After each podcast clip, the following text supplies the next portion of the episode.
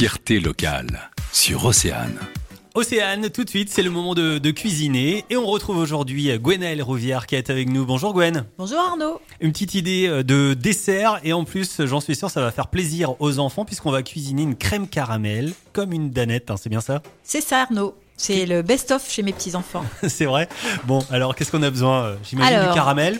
Caramel, on va le faire. On va le faire. Donc il faut déjà 250 g de lait, idéal entier, 250 g de crème liquide, pareil, entière, 10 g de beurre coupé en petits parcelles, une pincée de fleur de sel, 20 g de fécule de maïs et 150 g de sucre.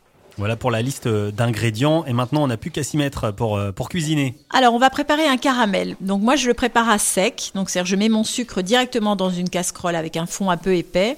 Mais si vous avez l'habitude de le faire avec un petit peu d'eau, vous le faites comme d'habitude.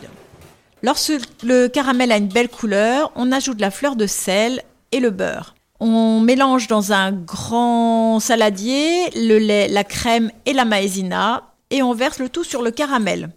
On le porte à ébullition, toujours en fouettant pour laisser épaissir la crème, pour avoir à peu près la- l'eau- obtenir comme une danette. On laisse refroidir un petit peu, on verse dans des petits bols, verrine ou autre, et on met au frais pour deux heures. Et ça y est, c'est prêt.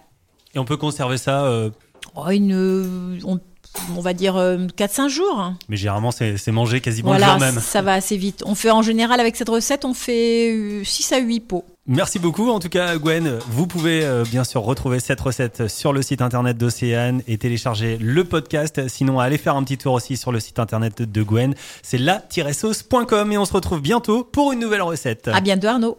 Sur Océane, on produit local, on mange local. Racontez-nous vos recettes en vous inscrivant par mail à studio@oceanefm.com.